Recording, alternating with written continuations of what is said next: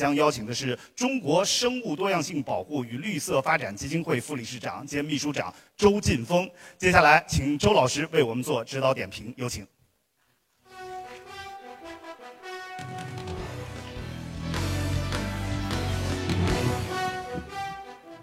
为什么我们今天开这个研讨会？大家知道，是我们讨论的是气候行动。为什么要气候行动？很多人说要低碳。为什么要低碳？要减少这个两度 C 的升温。为什么？我在北京，从冬天到夏天升高三十五度，我们还是活得好好的。有人说呢，因为升温之后呢，海水会上升，可能会把杭州或者上海淹掉。其实这是我们要应对气候变化的一个原因，但不是最根本的原因。我们为什么要应对气候变化？最根本的原因是气候使得生态系统发生重大影响。比如升高一度，全球的珊瑚很大一部分都会死亡。珊瑚如果死了，那么海洋生命就会发生断裂。比如升高一度，它会带来极端气候，台风、飓风，带来森林。长时间的大火带来沙漠蝗虫，这种急剧的气候变化，真正对我们的威胁是什么？是生物多样性，是我们生态系统的危机。那么，这个就是我想说的气候和双碳工作，它根本的目的。刚才有人还讲到要 save the planet，our planet。如果说我们来，拯救我们的拯救地球，其实这句话说的有点大。地球我们不需要我们拯拯救，它也可以再存活四十六亿年。我们需要拯救的是 our planet，或者说是 our home。我们人类在做的这件事情是拯救我们人类的家，我们唯一的，直到今天仍然是唯一的栖息地。这是，呃。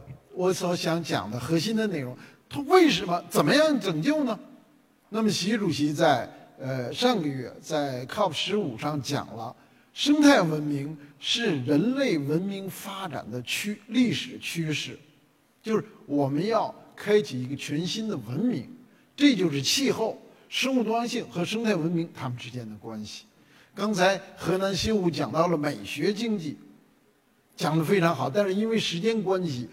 我想给他补充一点，所谓的点评，就是我们今天的美学和我们昨天的美学是完全不同的。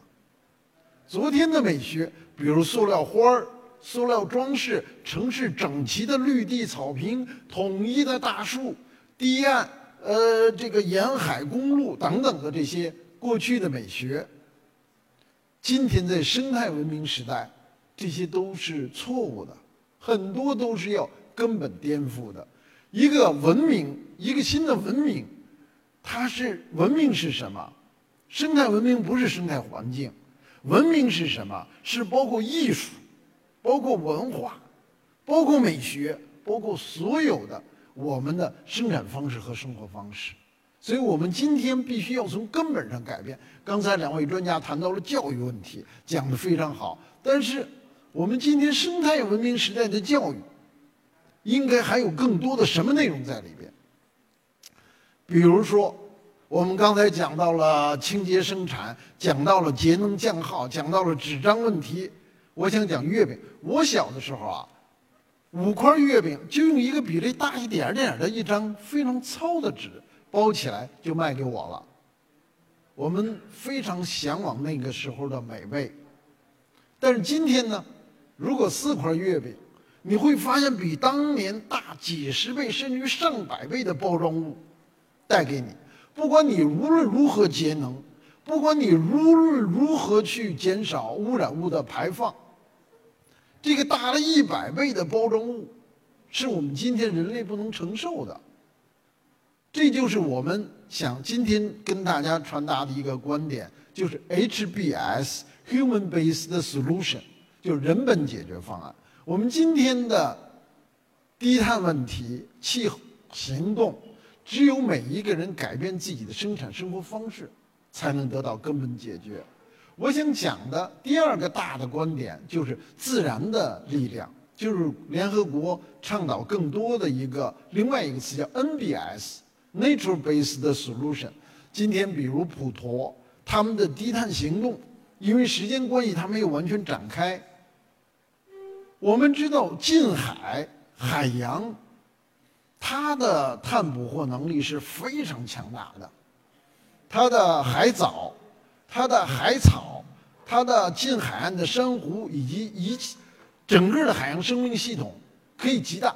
我们整个地球所有现在要减的碳，大气中所有的我们燃工业文明燃烧二氧化碳，都曾经被地球固定在地球上。因为我们今天烧的煤和石油都曾经是地球上的树和动物，所以我们仅仅是自然就能把所有的。多余的碳固定下来，所以呢，我们在做碳的时候，在我们的海岛县市，要多考虑海洋的固碳功能。在我们的山区，比如长山，大家不知道知不知道这样一个事实？科学家研究发现呀，在非洲两个森林，一个森林里有大象，一个森林里没有大象。在没有大象的这个森林里和有大象那个森林固碳的能力进行了一个对比。有大象那个森林固碳能力非常强，要强过很多倍。为什么？因为大象呢把草啊和灌木吃了，吃了之后一部分作为自己的能量和脂肪，也是在固碳了脂肪，还有一部分就排泄出来。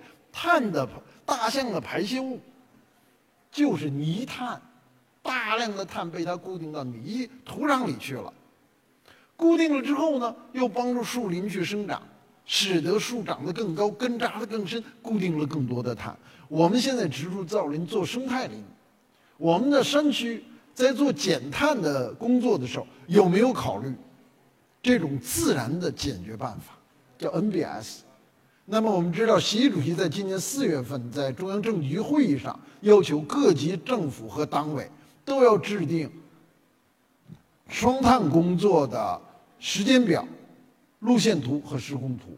那么，在这一大部分，我们人民的力量，我们自然的力量，有没有在我们各级政府的双碳目标的工作之中给予充分的考虑？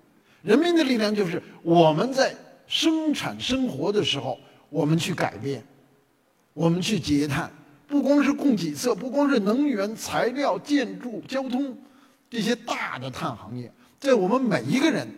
我们每个人的改变，我们地方政府，我们相关专家在推动的时候，人民的参与和自然的力量，要更多的结合进入我们这个方案里面去。比如新疆，新疆，呃，阿拉尔是也做讲的非常好，但是也没有完全展开。